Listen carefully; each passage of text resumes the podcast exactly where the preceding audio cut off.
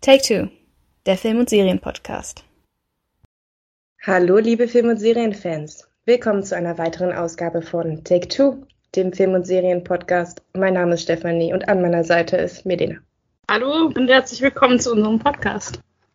Heute haben wir einen ganz besonderen Podcast für euch vorbereitet, denn der 22. August naht und mit ihm eins der heiß erwartetsten Serienphänomene, die jetzt demnächst kommen. Und zwar geht es natürlich, wie ihr alle wisst, um House of the Dragon, das Spin-off zu Game of Thrones, das heiß erwartete Prequel. Und wir haben uns gedacht, wie können wir euch darauf vorbereiten? Wie können wir euch quasi einstimmen? Und da wir noch nie einen Podcast zur Ausgangsserie, nämlich zu Game of Thrones gemacht haben, haben wir gesagt, wir reden heute über die Mutterserie von House of the Dragon. Und ja, da wir jetzt keine acht Staffeln rewatchen wollten, haben wir uns überlegt, was macht Game of Thrones eigentlich so erfolgreich? Was macht es so spannend? Und was hoffen wir, wird dann auch in House of the Dragons genauso gut sein? Und dann kamen wir eben darauf, dass wir der Meinung sind, dass Game of Thrones sich unter anderem dadurch auszeichnet, dass es eben so interessante, vielschichtige, tolle und einzigartige Charaktere erschaffen hat. Und deswegen haben wir gedacht, wir machen heute ein kleines Ranking, also mal eine andere Art von Podcast über die besten Game of Thrones Charaktere aus unserer Sicht. Als kleines Appetithäppchen für House of the Dragon, dann im Anschluss, worüber wir dann mit Sicherheit auch eine Folge machen werden. Und ja, was gibt's noch zu sagen zu unserem Ranking? Wir haben uns die 15 Charaktere ausgesucht, die unserer Meinung nach die besten Charaktere sind. Medina wird gleich vorstellen, was beste Charaktere bei uns bedeutet.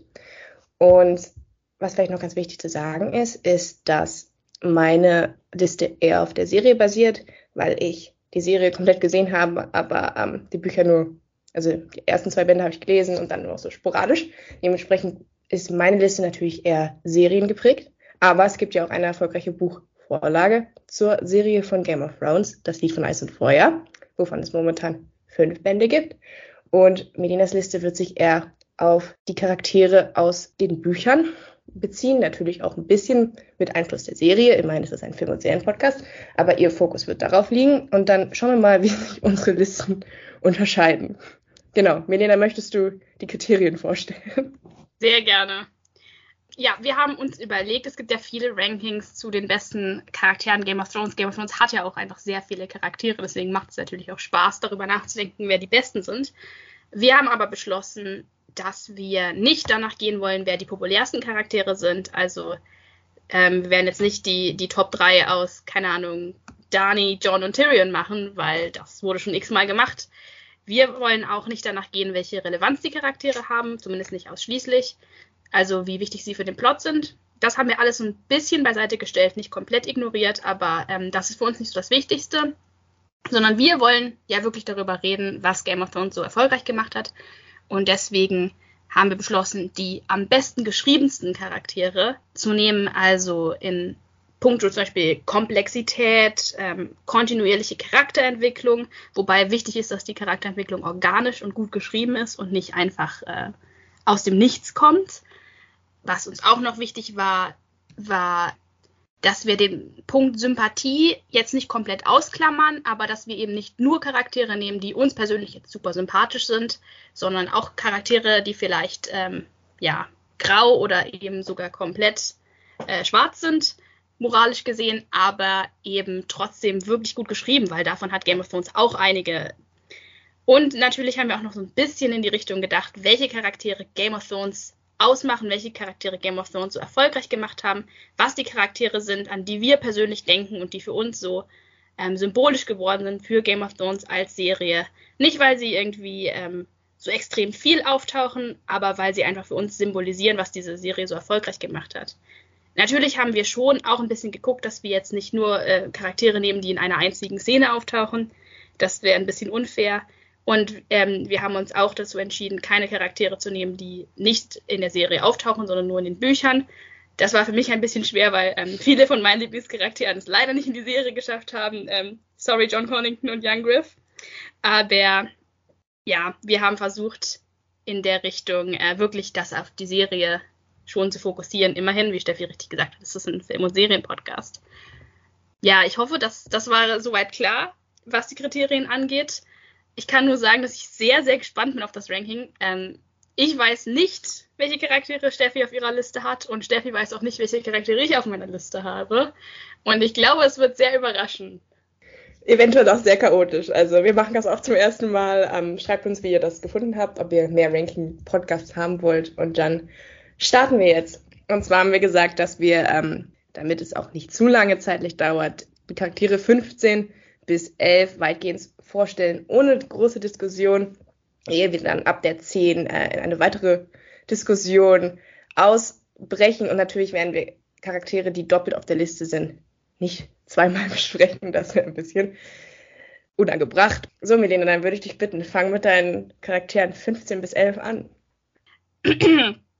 Alles klar. Ich präsentiere die Charaktere 15 bis 11. Auf der Nummer 15 habe ich Varys. Auf der Nummer 14 habe ich den äh, viel zu früh gegangenen Oberyn Martell, gespielt von Pedro Pascal. Auf der 13 The Man, The Myth, The Legend, Brinton Tully, der Blackfish. Dann auf der 12 habe ich den anderen Brinton, Brinton Rivers, äh, auch bekannt als die dreieugige Krähe bzw. der dreieugige Rabe, auch bekannt als Lord Bloodraven. Wenn das hier ein, ähm, ein Podcast darüber wäre, über alle Game of Thrones beziehungsweise alle Das Lied von Eis und Feuerwerke, die George R. Martin nie geschrieben hätte, dann wäre dieser Charakter ziemlich sicher weiter oben, weil äh, Menschen, die mich kennen, wissen, dass mein Lieblingswerk von George R. Martin nicht das Lied von Eis und Feuer ist, sondern die Heckenritter-Kurzgeschichten. Und in denen äh, macht die dreieugige Krähe deutlich mehr als später. Aber das hier ist ein, ein Game of Thrones Podcast, deswegen musste ich ihn leider etwas runterstufen. Und auf der Nummer 11 und damit ganz knapp an der Top 10 vorbei, Dolores Ed, Gone but not forgotten. Okay, du hast wirklich eine ganz andere Liste als ich. du hast Dolores Ed nicht auf deiner Liste. Leider nein. Ich bin sehr, okay. sehr enttäuscht von dir. Ich starte und zwar habe ich äh, auf 15 und 14 zwei Starks. Auf der 15 Ned Stark, er ist der Grund, warum es Game of Thrones gibt. Ein ehrenwerter Mann, der auch ein verdammt guter Lügner ist, wie wir jetzt wissen. Auf der 14 Sansa Stark mag ich sehr gerne, aber hat für mich jetzt keinen besonderen Moment in der Serie gehabt, der mir sofort eingefallen ist, was auch noch vielleicht ein Kriterium ist, was bei mir so ein bisschen mit reingespielt hat. Auf der 13, genauso wie bei dir, Brinton Charlie, The Blackfish. Ja! Yeah. Super Charakter, scheint in all seinen vier Szenen, die er hat. Auf der 12, Varys, die Spider. Großartiger Charakter mit großartiger Agenda die ich immer sehr interessant fand. Ich liebe es, dass man bei ihm nie so genau weiß, was er plant. Ja, er weil es auch immer ändert. Je nachdem, ja. wer halt der, die beste Wahl ist. Das finde ich einen sehr guten Ansatz. Macht es immer spannend. Und auf der 11 Samuel Charlie. Jeder braucht einen Sam. Wenn es einen Charakter gibt, der am Ende der Serie das bekommen hat, was ich mir für ihn auch gewünscht habe und ähm, der ein gutes Ende verdient hatte, dann ist es Sam. Okay, so, jetzt wird's interessant. Fang mit einer 10 an. Auf der Nummer 10 bei mir Trommelwirbel Olenna Tyrell, Queen of Thorns. Gespielt von der großartigen Dame Diana Rigg. Ähm, ich habe sie ausgewählt, weil sie für mich einfach ähm, einer von den Charakteren ist, die für mich Game of Thrones symbolisieren. Und das, obwohl sie eigentlich gar nicht so viel auftaucht. Aber sie ist einfach eine absolute Meisterspielerin im Spiel der Throne. Ich liebe, dass sie super badass ist, obwohl sie ähm, nicht mehr ganz jüngste ist und dass sie auch bis zum Ende immer sassy geblieben ist. Ich meine, sie hat einfach eine der besten Todesszenen in der ganzen Serie und es gibt viele Todesszenen. Und sie hat Joffrey umgebracht, ja. Allein dafür hat sie die Top 10 verdient. Ich muss aber sagen, dass ich aufgrund der Vielzahl von Charakteren wahrscheinlich vielleicht äh, Orlana nicht in die Top 10 genommen hätte, wenn sie nicht wirklich auch noch extrem gut geschauspielert wäre von Diana Rick. Ich kann das gar nicht, kann das gar nicht äh, genug loben. Alle Emmy-Nominierungen, die die Frau gekriegt hat, waren völlig verdient. Ähm, deswegen absolut, absoluter Top 10 Charakter für mich. Ähm, auf der 10, The King in the North, der einzig wahre. Großer Rob Stark-Fan. Ist, glaube ich, mein Lieblingscharakter aus allen Büchern und aus der Serie. Ähm, wäre, glaube ich, nicht so weit vorne, wenn die Serie ihn nicht so ein bisschen aufpoliert hätte, weil ich äh, finde, dass er in der Serie deutlich wichtiger ist als in den Büchern und ja, ich, ich verehre einfach Richard Madden. Ich, ich kann dafür nichts, wenn er versucht, seinen schottischen Akzent zu unterdrücken und er dann trotzdem doch so rauskommt. Äh, der Mann hat einfach unglaubliches Charisma. Ähm, Rob ist alles, was äh, Westeros gebraucht hätte, aber auch eben äh, leider, leider ähm, war er zu gut für diese Welt. Äh, Was schade ist, weil er war halt, er war strategisch cleverer als sein Dad, deswegen ist er weiter oben.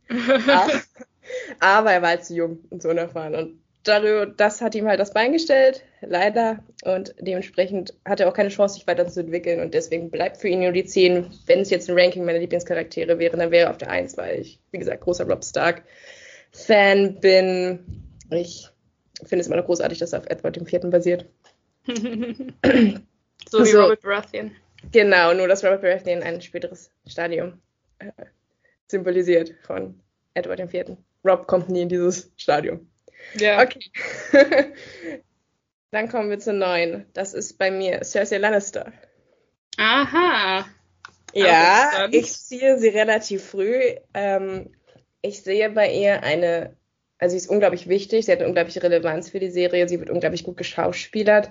Ich glaube, was bei ihr so ein bisschen verändert hat, dass sie bei mir weiter auf der Liste oben ist, ist einerseits, dass ich sie einfach nicht sympathisch finde und ich, ich habe versucht, sie sympathiemäßig äh, wirklich neutral zu sein. Ähm, und was bei mir auch das Problem ist, dass ich bei ihr keine so unglaubliche Entwicklung sehe. Also ich finde sie in der Serie ist sie schon komplexer, als es im Buch ist, weil da erfährt man ja zum Beispiel auch, dass sie in der Serie zumindest Gefühle für Robert hatte und so. Und ähm, ja, also dass ihr da schon übel mitgespielt wurde. In, in, den Büchern ist sie noch hinterlistiger, aber ja, mir fehlt einfach so ein bisschen der moralische Kompass, der nicht vorhanden ist und ein bisschen Entwicklung. Sie bleibt halt über alle acht Staffeln eigentlich der Bösewicht, der Hauptbösewicht, wenn man so will.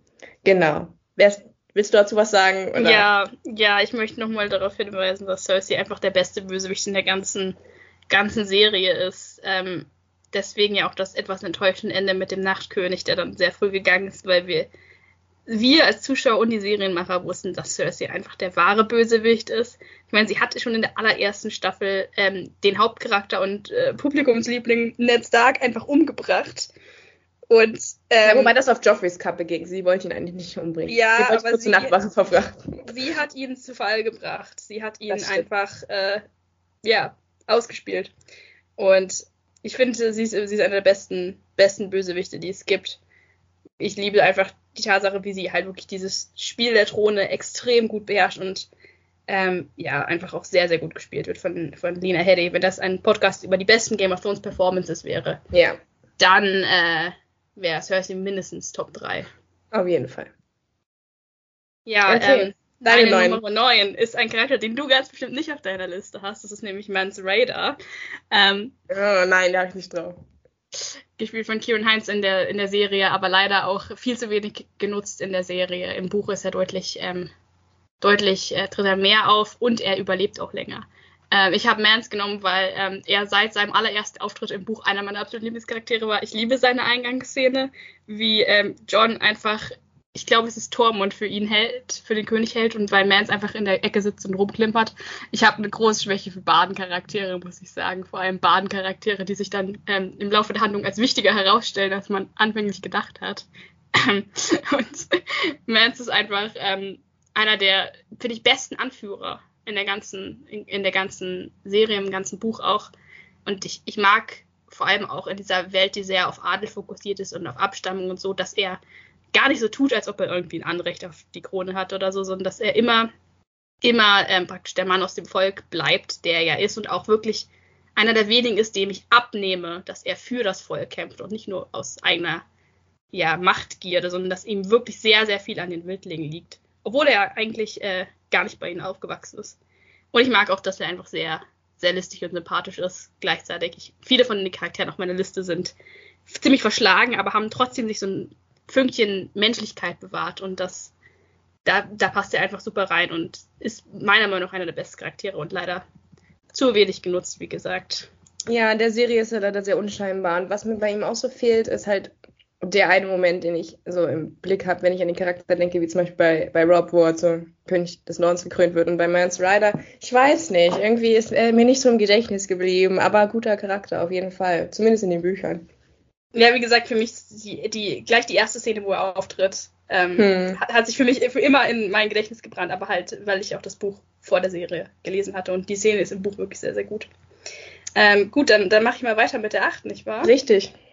Auf der 8, ähm, ja, objektiv vielleicht nicht ganz verdient, aber hey, das ist meine Liste, deswegen Renly Baratheon.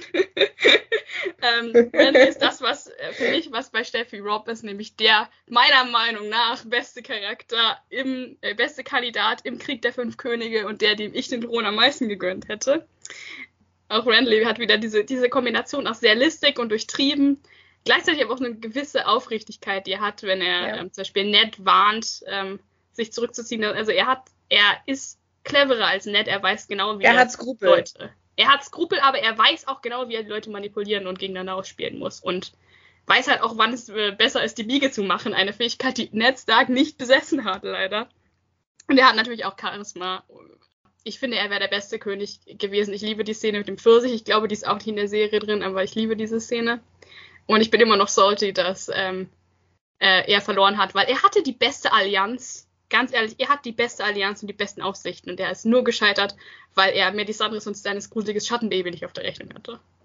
Ja, es ist sehr schade im Moment, weil äh, das wäre meine Lieblingsallianz gewesen, die Stark Baratheon Allianz. Also ich finde Renly und Rob und die Tyrells. so genau die Tyrells, Alter, das wäre so eine gute Kombination gewesen. Aber da ging es ja schon los für Rob. Renly ja. geht dann drauf und damit geht der erste geht geht eine lange eine lange Linie von unglaublichen Missgeschicken los. Und das Bündnis äh, kommt dann leider nicht zustande, aber ich hätte es sehr gerne gesehen. Ja, weil ich Renly auch sehr gerne mag. Die beiden wären echt so gut zusammen gewesen. Robin Norton und Renly hätte den Rest gemanagt und ach, schade, Einfach schade. Zu gut. Einfach zu gut für diese Welt. Ja. Einfach zu gut für die Welt und zu gut für George R. Martin und deswegen musste Randy sterben. Ach ja, wir haben gar keine Spoilerwarnung gemacht. ich gehe jetzt mal davon aus, dass äh, jeder, der hier dabei ist, äh, weiß, was mit den Charakteren passiert. Ja, okay, Spoiler, die meisten Charaktere auf dieser Liste sind tot am Ende, aber das habt ihr auch nicht anders erwartet. ähm, jetzt bin ich dran mit der 8, ne? Mhm. Und jetzt kommt gleich der größte Aufschrei des Jahrhunderts, und zwar ist das bei Tyrion Lannister. Uh. Es ist objektiv betrachtet ist es eine faire Wertung, Leute. Tyrion entwickelt sich über die Serie eher ins Negative. Er wird irgendwie dümmer und äh, ja. einfach, weißt du, er war am Anfang so gut darin, das Spiel zu spielen und hinten raus macht er nur Fehler. Es ist wirklich komisch, wie er sich entwickelt und ich bin auch der Meinung, dass er die beste Hand ist, die es gibt und ich bin auch zufrieden damit, dass er am Ende Hand, am Ende Hand wird. Aber seine Entwicklung verläuft ins Negative. Er war am Anfang vermutlich einfach schon zu sympathisch und zu gut in allem, was er getan hat. Ja, außerdem mag ich nicht, dass er Shay umbringt. Finde ich sehr unsympathisch. Ja, und, und ich finde auch im ja. Übrigen, das ist eine der Sachen, die ich eingangs meinte mit Charakterentwicklung, die nicht wirklich organisch wirkt. Ich hab, fand immer, dass dieser Mord an Shay, jetzt nicht so sehr der Mord an Tywin, aber vor allem der an Shay, nicht ganz zu Tyrions Charakter gepasst hat. Nee, auf jeden Fall nicht. Und auch die Tatsache, dass er sich am Ende so leicht auskontern lässt von, von Cersei und Jamie in der Serie, äh, ja, ergibt keinen Sinn. Wo, wo kam das plötzlich her? Es war einfach nur drin, damit äh, Daenerys nicht sofort alles gewinnt. Und ja, deswegen, wenn ich jetzt nach der Serie gehe, ich weiß ja nicht, wie es in den Büchern sich weiterentwickeln wird. Tyrion leider nur auf der 8. Traurig, aber ich verstehe die Begründung. Okay, jetzt bin ich dran mit der 7, ne? Hm. Und hier ist ein Beispiel dafür, dass Sympathie nicht bei mir äh, weit vorne war bei der Wertung. Und zwar ist auf der 7 bei mir Stannis Baratheon. Uh. Unglaublich interessanter, vielschichtiger, am Ende leider sehr widerwärtiger Charakter, der irgendwie so ein perfides Gefühl von Ehre hat. Noch mehr als nett teilweise, aber am Ende dann einen kompletten Fehlstart hinlegt und komplett wahnsinnig wird und äh, auf jeden Fall eine Entwicklung nimmt, die man ihm nicht zugedacht hätte, wenn ich das so richtig sagen darf, weil am Anfang guckst du dir halt die, ähm, die Anwärter an und du denkst schon, weil unter anderem auch weil du voreingenommen bist durch Ned, dass Dennis der richtige, also der richtige Erbe für den Thron ist, aber dann fängt er schon an, seinen Bruder umzubringen. Das ist schon mal schlecht für die Charakterentwicklung und dann geht's eigentlich nur noch bergab. Aber was ich ihm zugute halte, ist, dass er einer der wenigen ist, der die Nachtwache ernst nimmt. Oh ja. Und äh, die Nachtwache rettet, das muss man auch mal sagen. Ähm, ja, einfach sehr interessanter Charakter und ich finde, Stephen Delane spielt ihn auch extrem gut. Ich weiß, wir gehen nicht auf schauspielerische Leistung, aber ja, Stannis ist mir im Gedächtnis geblieben. For good or ill. Du magst ihn ja auch nur, weil er immer die Grammatik von anderen Leuten verbessert. Ja, das ist auch geil. Und ich mag ihn auch im Zusammenspiel mit Sir Devils, um ehrlich zu sein. Das finde ich halt auch sehr cool, dass er äh, Sir Devils so sehr schätzt. Ja, ich finde ich find Stannis als Charakter auch interessant. Ich habe mal irgendwo gelesen, dass er ähm, auf Richard III. basiert und auf Tiberius. Äh, also den beiden historischen Figuren, jetzt nicht äh, dem Shakespeare-Charakter. Immerhin zwei, ähm, zwei äh, Charaktere, sind zwei historische Personen, die beide eigentlich äh, stark äh, moralisch waren und auch gute Ideen hatten, aber sich dann während ihrer Herrschaft, also gerade im Tiberius-Fall, wirklich zum Monster entwickelt haben. Und das fand ich schon immer interessant, diesen Ansatz von Stannis als ein Mann, der eigentlich alles mitbringt, was ein König braucht. Und sich dann trotzdem, trotzdem so entwickelt, dass er am Ende seine eigene Tochter auf dem Scheiterhaufen verbrennt. Ja, nachdem Zumindest er, in der Serie. die Anzeichen waren schon da mit Randy. Muss ich auch sagen. Hier Ja, ist eine organische Entwicklung zu erkennen, weil die Anzeichen waren da, auch wenn das die Leute vorher nicht sehen wollten. Ich meine, klar, er hat seinen eigenen kleinen Bruder umgebracht. Da war dann der Schritt bis zu seiner Tochter nicht mehr so weit. Ja, und sind Und- mal ganz ehrlich, um Ned hat er sich auch nicht gekümmert, obwohl er Nee. sein größter Supporter war. Er hat sie einfach aus dem Staub gemacht, schon vor Beginn des ersten Buches. Ja, wie gesagt, da hat selbst Bentley noch mehr gemacht für Ned. Ja, ich, ich finde ich find auch interessant bei Stannis die, ähm, diese, diesen Aspekt des religiösen Extremismus, der noch dazu kommt, durch halt diese, diese äh, Religion von Chlor, die dann auch noch eine Rolle spielt und dass er sich halt immer mehr, dass er immer mehr anfängt, an seinen eigenen Kult zu glauben, was nie gut ist, wenn Menschen anfangen, die Sachen über sie sich selbst zu glauben, die andere erzählen. Ja, und er hat ein ganz gruseliges Verständnis von Ehre, finde ich. Irgendwie. Ja, ja, er hat, er hat, deswegen, deswegen ist er, glaube ich, auch, deswegen hat ihn auch George R. Martin mit Richard III. verglichen. Weil er hat Prinzipien, aber er geht halt wirklich über Leichen, um sie umzusetzen. Und das ist wirklich sehr, sehr merkwürdig. Ähm, ihm geht so ein bisschen das Menschliche ab. Er hat halt nur so rein, seine Ethik basiert mehr auf reiner Logik als auf wirklich eher Empathie, was ihn zu einem sehr gruseligen Charakter macht. ja. So, du bist drei, bitte sieben. Äh, ja, die sieben, dazu kann ich jetzt nicht mehr viel sagen, weil das ist Cersei bei mir.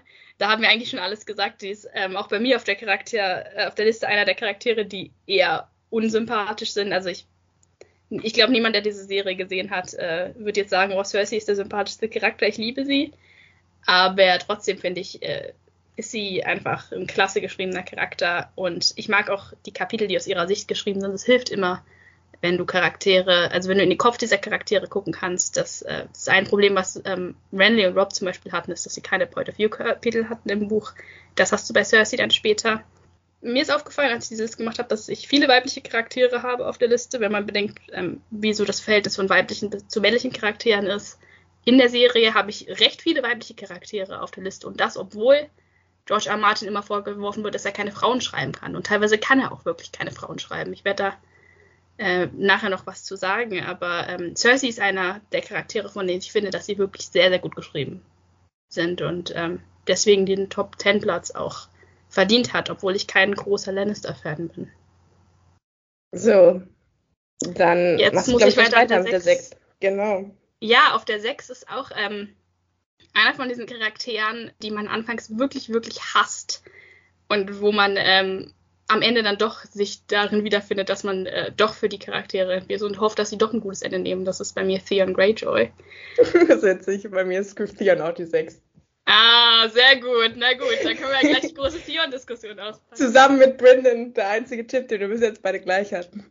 Ja, ich meine, Theon, was soll man zu Theon sagen? Er ist anfangs wirklich ein richtiges Ekel. Die Art, wie er mit John umspringt, wie er mit den kleinen Starks umspringt, der einzige, den er wirklich mag, ist ja Rob. Ja. Ähm, und auch das äh, wird dann schwierig später.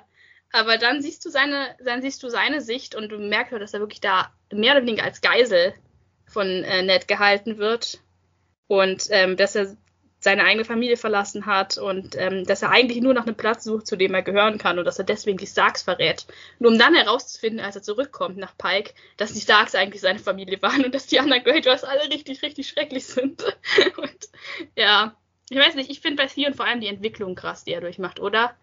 Also er, er macht ja wirklich sämtliche Charakterstufen durch, die man irgendwie irgendwie machen kann. Sein Redemption Arc ist, ist äh, eine richtige Achterbahn. Ja, deswegen habe ich ihn auch auf die sechs, sechs gesetzt, weil ich habe gedacht, welcher Charakter ähm, hat noch so viele Stufen durchgenommen, da fiel mir nur ein anderer ein und der kommt auch noch. Aber ähm, Theon auf der 6 ist für mich absolut verdient, vielleicht sogar ein Top 5 Charakter, was beste Charakter angeht, weil am Anfang war ein Charakter, den man nicht wirklich beachtet hat, man fand ihn direkt unsympathisch, aber es hat ihn einen auch nicht wirklich interessiert. Es gibt Dann- unsympathischere. Genau. Dann fing man an, ihn zu hassen. Dann geht nämlich die große Rampage los. Er verrät Rob, er äh, tötet die Kleinen. beziehungsweise auch nicht. Ja. Dafür tut er zwar andere kleine Bauernjungen, das ist auch nicht besser. Du hast ihn wirklich. Dann kommt der ganze Ramsey-Arc und du hast einfach nur noch Mitleid für ihn. Und dann rootest du irgendwie für ihn, dass er irgendwie doch sich weiterfindet. Also es ist ganz merkwürdig.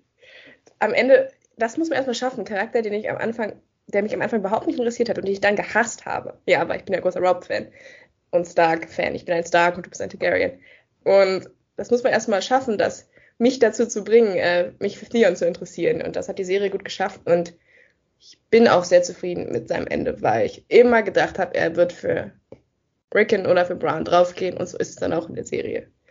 Und ähm, ja, im Endeffekt ist er ein Stark und äh, ich wünschte, er hätte das ein bisschen früher erkannt, aber mhm. so ist es. Aber das ist halt, das gehört auch dazu und das mag ich auch an der Serie, dass Charakteren der Raum gegeben wird, Fehler zu machen und aus diesen Fehlern zu lernen.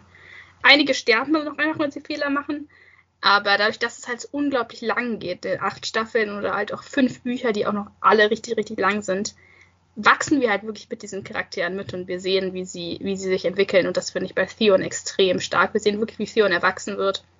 Ja, er, auch in der Serie wirklich gut gemacht.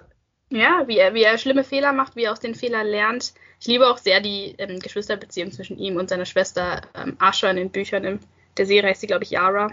Und ähm, wie die zusammenwachsen bin nun wirklich kein großer Fan der Greyjoys. Ich meine, die Greyjoy-Kapitel waren im Buch immer die, die ich, ähm, naja, ich will jetzt nicht sagen übersprungen habe, aber die mir jetzt nicht so viel gegeben haben. Aber ähm, auch das beweist wieder mal, dass George R. Martin in jedem Haus noch irgendeinen Charakter untergebracht hat, mit dem man halt, halt doch mitfiebert. Ja, und ich mag, ich wirklich, ich mag Theons Reise sehr gerne über die Serie. Ich bin, wie er dann in der Serie ähm, für Yara auf den Grund verzichtet, weil das darf man nicht vergessen, er ist eigentlich der Erbe der Greyjoys. Und er steckt dann zurück, weil er für sich einfach mittlerweile kapiert hat, dass er einfach kein Anführer ist. Und dann, wie er seine Schwester befreit und wie er sich am Ende mit Bran versöhnt und sich am Ende auch für ihn opfert und so. Ich finde, das ist wirklich ein runder Character-Arc. Also, auch wie Alan hat er schon gut gemacht. Es passt irgendwie alles bei Theon in der Serie. Okay, jetzt habe ich meine Nummer 6 schon gesagt, dann kann ich weitermachen mit meiner Nummer 5. Und das ist Catelyn Stark. Für mich einer der stärksten Charaktere in, den, in der Serie Michelle Fairley ist eine Göttin aus meiner Sicht. Ähm, in der, Im Buch auch ein unglaublich guter Charakter, weil ein sehr menschlicher Charakter, ähm, der aber nicht fehlerfrei ist. Und es wird relativ schnell klar, dass sie eine unglaublich gute Mutter gegenüber ihren eigenen Kindern ist, aber ähm, eine unglaublich schlechte Mutter gegenüber John. Und ähm, ja, das zeichnet so ihren Charakter aus. Deswegen mögen sie, glaube ich, viele Leute nicht. Aber ich finde einfach, sie ist so ein bisschen das Gegenstück zu Cersei beide Frauen ähm, lieben ihre Ex Kinder extrem und würden sehr viel für sie tun, aber ähm, Catelyn hat einfach dieses Warme in sich. Äh, und ich habe auch großen Respekt vor ihr, was sie alles auf sich nehmen musste. Eigentlich hätte sie ja Neds Bruder heiraten sollen, in den sie auch verliebt war. Der stirbt dann, dann muss sie mit dem jüngeren Bruder irgendwie klarkommen. Dann bringt er auch noch äh, gleich ein Bastardkind mit nach Hause. Und irgendwie schaffen sie es dann doch, die Ehe äh, zu einer der glücklichsten Ehen zu werden, die es gibt in der Serie. Und ähm, ja, ich habe einfach großen ähm, Respekt vor Mama Bear, Captain Stark und ihr Schrei auf der roten Hochzeit am Ende. Krieg immer noch mhm. Gänsehaut. Also, als die, als sie dann stirbt in dem Glauben, dass alle ihre fünf Kinder tot bzw. in Gefangenschaft sind, das ist schon richtig heftig. Ja, also Catelyn für mich auf der Nummer 5. Ja, sie hat auch eine große, große Bedeutung für, die, für das Buch an sich. Sie ist nicht nur einfach die Mutter von vielen Charakteren, sondern sie macht auch wirklich viel. Ich meine, einmal ist sie schon mal die Verantwortliche dafür, dass, dass wir Littlefinger haben, weil sie damals äh, sein Leben gerettet hat, als er eigentlich hätte sterben sollen, weil er ja ihren ersten Verlobten Brandon ähm, zum Duell um ihre Hand herausgefordert hat, was nicht so schlau war. Und sie rettet ihn ja dann und ähm, ist der Grund, warum er eigentlich alles ähm, alle Dinge tut, die er tut, inklusive Ned verrät, weil er immer noch in sie verliebt ist. Und weil er das nie ganz verziehen hat, dass er da so gedemütigt wurde. Und ich mag auch, dass sie halt direkt eingreift. Also ich liebe, ich liebe im ersten Buch die Tatsache, dass sie dann halt ähm, losgeht und nach Ned sucht und dann von Littlefinger in dem Bordell untergebracht wird. Und ja, das war wirklich, das war eine schöne Ehe, die die beiden hatten, eine schöne, schöne Romanze ähm, und sehr, sehr tragisch, dass es dann ähm, so schnell dann sein Ende findet. Ich liebe auch, wie sie sich als ähm, hier, Joffrey war es, glaube ich, ähm, versucht, ähm, Bran umzubringen durch diesen Auftragsmörder, wie sie sich davor schmeißt. Und sie kann danach nie wieder ihre Hände verwenden, aber sie hat das Leben ihres Kindes gerettet. Das, das ist Liebe, Leute.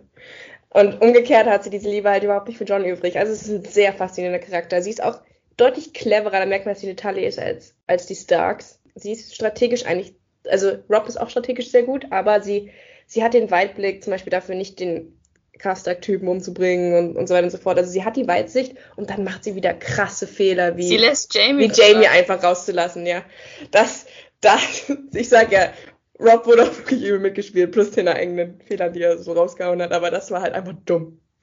dass sie Jamie einfach losgelassen hat, den wichtigsten Gefangenen, den sie hatten. Ähm, ja.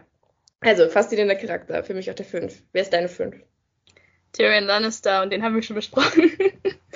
auch nicht yeah. weiter bei dir oben. Ja, nein, ähm, also ich muss sagen, ne, es sind wirklich viele, viele Charaktere, aus denen wir aussuchen mussten. Deswegen war eine 5 für Tyrion schon sehr, sehr weit oben. Ich äh, kann nur noch mal sagen, was wir auch vorhin schon gesagt haben, dass ähm, Tyrion wirklich einer der, am, gerade am Anfang einer der besten Charaktere ist. Wir hatten ja auch gesagt, wir gehen nicht nach Performance, aber ähm, Peter Dinklage ist einfach einer der Top-Schauspieler, die Game of Thrones zu bieten hat und er ähm, macht Tyrion auch in der Serie wirklich zu dem Charakter, der er ist. Was ich wieder an Tyrion sehr, sehr mag, ist, dass er uns vorgestellt wird als Feind. Wir sehen ja die Welt zuerst aus der Sicht der Starks und die Starks hassen, also alle Stark-Charaktere, deren Sicht wir in Büchern sehen, hassen ja einfach die Lannisters extrem. Und Tyrion wird praktisch schon so als, als Monster dargestellt. Er sieht ja auch in den Büchern noch deutlich ähm, schlimmer aus. Anders aus als in der Serie. Peter Dinklage ist ja ein attraktiver Mann, ne? Aber Tyrion in, ähm, in den Büchern ist wirklich sehr deformiert und ähm, wird deswegen auch sein, sein ganzes Leben lang von den anderen Charakteren wie ein Monster behandelt. Und dann, dann siehst du einfach, dann wechselt es zu seiner Sicht und du merkst einfach, dass dieser Charakter, den alle anderen wie ein Monster behandeln, einer der menschlichsten, klügsten und empathischsten Charaktere in der ganzen Serie ist, in der ganzen Geschichte ist. Und ähm, ich habe selten das erlebt, dass ein Charakter ein, dass sich die Sicht auf einen Charakter so schnell ändert wie bei Tyrion. Was auch wieder, das hatte ich vorhin schon gesagt, aber das liebe ich einfach an, an Game of Thrones, dass in jedem Haus, selbst wenn du sie noch so hast, ich bin wirklich kein Lannister-Fan, immer noch der eine Charakter drin ist, äh, den du nicht gar nicht anders kannst, als zu lieben.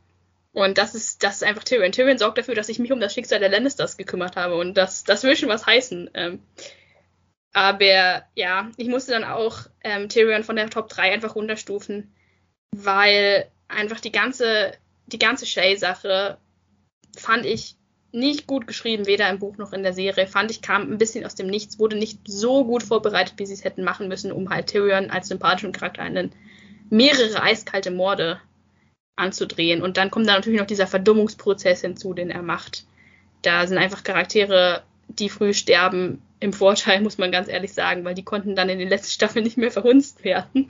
Und das haben sie halt, also das siehst du bei kaum einem Charakter so stark wie bei Tyrion, wie schlecht teilweise denn die Charakterisierung in den letzten Staffeln waren. Und da, da hat auch Peter Dinklage wirklich großartige schauspielerische Leistung, konnte da nicht mehr viel retten.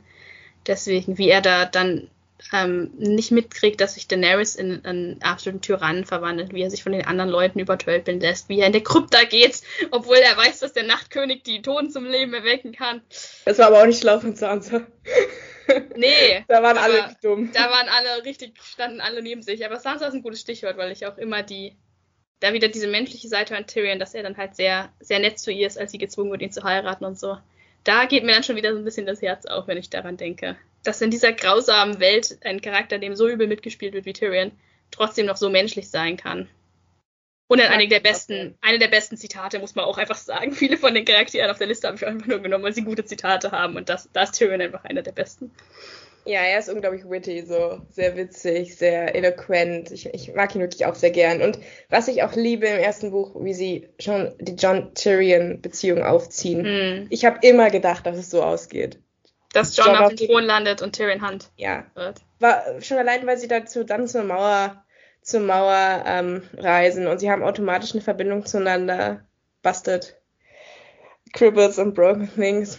Und äh, ja, das wäre für mich, ich bin kein großer John-Fan, aber das wäre für mich das Du gewesen, was am Ende hätte übrig bleiben müssen. Und sie bleiben ja auch übrig, aber es läuft da nicht so gut. Deswegen kriegen wir jetzt die Kit Harrington-Serie, wo nicht wieder alles gerade gerückt wird. Habt ihr bestimmt schon gehört, dass es eine äh, Jon Snow-Serie geben soll. Wobei ich nicht weiß, was dann hinter der Mauer da noch gezeigt werden soll. aber gut. Ähm, das war deine 5, ne? Das heißt, du musst gleich mit der 4 weitermachen? Ja. Genau. Ja, da, da habe ich wirklich ein bisschen nach Sympathie geurteilt, weil Tyrion war am Anfang mein, mein absoluter Lieblingscharakter und in den ersten zwei Büchern mochte ich auch seine Kapitel am liebsten. Die Schlacht, die Schlacht im Schwarzwasser und so. Das war einfach, das waren dann die besten und interessantesten Kapitel. Umso mehr blutete mein Herz dann, als es mit ihm ein bisschen bergab ging. Und ebenso habe ich auch die vier ein bisschen nach Sympathie genommen. Das ist bei mir Bran of Tarth. Ich habe sogar lange Zeit überlegt, ob ich sie nicht sogar in die Top 3 reinnehme, weil einfach da habe ich auch ein bisschen auf den Unterhaltungsfaktor gesetzt, weil wir, wir haben zwar viel darüber geredet, dass wir ähm, die bestgeschriebensten Charaktere auszeichnen wollen und so, aber letzten Endes gucke ich ja eine Serie oder sehe ein Buch, weil ich gut unterhalten werden möchte. Und Brian hat mich immer gut unterhalten. Ihr ähm, Roadtrip zusammen mit Jamie ist eine meiner absoluten Lieblingsteile in der ganzen Serie und ähm, im Buch. Also es wurde auch wirklich gut umgesetzt und ich ich liebe, liebe diesen Teil einfach. Das ist mit das Beste, was Game of Thrones je gemacht hat. Ich bin ein großer Fan davon, wenn Charaktere, die so gar nicht zusammenpassen, zusammengeworfen werden. Und ähm, ihre und Jamies Dynamik ist einfach eine der besten Dynamiken im, in der ganzen Serie. Und aber es soll ja nicht, es soll ja nicht nur um Jamie und Brienne zusammengehen, sondern Brienne habe ich halt auch gewählt, weil sie auch als Einzelcharakter einfach sehr gut funktioniert. Ich hatte es ja vorhin schon gesagt, dass George R. Martin viel für seine Frauencharaktere kritisiert wurde. Aber ich finde, Brienne äh, ist einer der bestgeschriebensten weiblichen Charaktere, die ich kenne. Weil sie ist mutig, sie ist tough, sie ist eine Kriegerin, sie kämpft. Aber sie ist eben keine Mary Sue, sie ist eben keine überpowerte Superkriegerin, sondern sie ist auch menschlich, sie ist verletzlich, sie begeht auch Fehler, äh, hat dann aber auch die Größe, diese Fehler einzugestehen und daraus zu lernen. Sie ist einfach ein rundum komplexer Mensch, obwohl sie ähm, ja so ein gewisser Arche, archetypischer Charakter darstellt, nämlich eben die die Frau, die sich durchsetzen muss in einer von Männern dominierten Welt. Und ich ist einfach ein Charaktertyp, den ich normalerweise nicht so mag, weil er immer mit Klischees behaftet ist. Und trotzdem bei Brienne hat die Serie und das Buch es geschafft, mir so einen Charakter extrem sympathisch zu machen, dass ich wirklich ähm, extrem geroutet habe für ihren Charakter. Deswegen äh, ist Brienne bei mir auf der 4. Amen dazu. Sie ist ein toller Charakter. Und ich möchte, du hast alles gesagt, was es zu dem Charakter zu sagen gibt. Da möchte ich gar nicht mehr viel hinzufügen, außer von den beiden Charakteren, die für mich so in irgendwelche Schublade gesteckt werden, was so das sich durchsetzen in einer männerdominierten Welt angeht. Und das sind für mich Arya und Brienne. Ist Brienne der viel bessere Charakter. Ich verstehe mal nicht, warum Arya immer so hoch gerankt wird, äh, wo Arya unglaublich eindimensional und aus meiner Sicht langweilig ist, ist Brienne wirklich komplex und spannend. Und ja, deswegen finde ich eine gute Wahl, Melina. Ist aber nicht meine Nummer 4. Was ist denn deine Nummer 4? Meine Nummer vier ist Marjorie Tyrell. Ah, ich wusste, dass die bei dir noch kommt. Das war Natürlich. Super. Wenn es eine Frau gibt, die das Spiel der Throne hätte gewinnen müssen, weil sie alles mitbringt, Cleverheit, Intelligenz, Gerissenheit, Manipulativität, aber auch Gutmütigkeit, eine gewisse Wärme, die es braucht als Herrscher, ein Führungstyp zu sein, all das bringt Marjorie Tyrell mit. Sie ist die perfekte Wahl, um Königin zu werden, zumindest in der Serie. In den Büchern ist sie nicht so unglaublich ausgebaut, aber in der Serie ist sie fantastisch. Also ähm, sie ist wirklich mit einer der besten und interessantesten Charaktere. Sie spielt das Spiel bis zum Ende. Ich bin immer noch sauer, dass sie in die Luft gesprengt wird, weil ich gerne gewusst hätte, was sie als nächstes ausgeheckt hätte. Wirklich, sie ist so unglaublich clever. Und natürlich hat sie die beste Lehrmeisterin, die es gibt. Aber ähm, wirklich Natalie Dormer als äh, Marjorie Tyrell ist unglaublich gut und da passt einfach alles. Wie sie sich, weißt du, ich meine ja, sie, sie ist, sie ist eine Cersei und dann wieder nicht, weil wie sie sich Sansa annimmt und ähm, ja, wie sie, wie sie das grausam findet, was mit den Starks passiert und so. Also sie, sie hat ein Herz, sie ist so ein bisschen der weibliche Tyrion, finde ich. Generell sind die Tyrells mit die sympathischsten Charaktere. Ja, die Tyrells sind genau das, was ich, was ich liebe an der Serie, deswegen habe ich sehr viele Tyrells auf meiner Liste. Ähm, weil sie spielen das Spiel, aber sie sind nicht so kalt und äh, nicht so hinterlistig wie die, wie die ähm, Lannister, aber sie sind auch nicht so dumm wie die Starks. Ich liebe die Starks, aber sie sind einfach keine, keine Politiker. Und ähm, ja, deswegen glaube ich auch nicht, dass sie am Ende ausgerottet wär, sein werden, so wie das in der Serie ist. Ich hoffe, dass die Bücher da sich ein bisschen was anderes überlegen, weil es sind tolle Charaktere. Sie sind die Slytherins von Westeros. Sie sind unglaublich manipulativ, aber sie halten auch zusammen und das liebe ich sehr an, an der Familie generell. Und ja, Marjorie Tyrell, Gott hab sie selig, sie ist großartiger Charakter. Zusammen mit Rob Stark sicherlich mein, mein Lieblingscharakter in, in der Serie. So, da kann ich ja drei, gleich zu drei übergehen. Da Willst du noch was zu Marjorie sagen? du hast hier nämlich nicht auf der Liste, das war. Ich habe ich hab Marjorie nicht auf der Liste, weil ähm, ich habe die Serie zwar gesehen, aber wie ich ja schon anfangs gesagt habe, sind mir einfach die Bücher präsenter. Die Serie hat auf mich damals nicht so einen riesigen Eindruck hinterlassen, weil ich ja immer schon wusste, was passiert. Und ähm, dementsprechend viele, äh, viele Sachen aus dem Buch einfach sich mehr eingeprägt haben, weil es da noch neu war für mich. Und deswegen ist Marjorie bei mir auch nicht so weit oben, weil Marjorie wirklich einer der Charaktere ist, die ähm, durch die Serie enorm gewonnen haben. Durch die Darstellung von Natalie Dormer, die einfach eine Top, Top-Schauspielerin ist. Ich will nicht eine Königin sein. Ich will die Königin sein. Ach, so, so ein guter Charakter einfach. Also Wirklich? sie wurde wirklich durch die Serie nochmal aufgewertet. Es gab ja auch viele Szenen bei ihr in der Serie, die im Buch nicht drin waren, weil wir dazu keinen keinen entsprechenden äh, Point-of-View-Charakter hatten, der das uns hätte zeigen können. Aber sie, ich mag auch ihre Beziehung zu, zu ihren Brüdern, zu Loris, zu, zu ihrer Großmutter. Deswegen, ja, Ja, sie, sie, sie halten zusammen, die Tyrants. durch, durchaus verdient. Ähm, da sieht dann man wirklich ein bisschen die Unterschiede zwischen meinem eher buchbasierten Ranking und deinem eher serienbasierten Ranking. Aber gehe ich total mit, also kann ich gut nachvollziehen. Dann Okay. kannst du gerne deine Nummer 3 machen. Ich habe fast den Verdacht, dass unsere Nummer 3 beide der gleiche Charakter sind, aber Nee, das kann nicht sein, weil deiner war schon. Der war schon auf deiner Okay. Liste. interessant. Äh, ähm, Ah, jetzt weiß ich, wer kommt. was? Wirklich? ja, dann los, jetzt mal, jetzt bin ich gespannt. you raped her. You murdered her. You killed children. Das ist die Nummer drei. Marcel.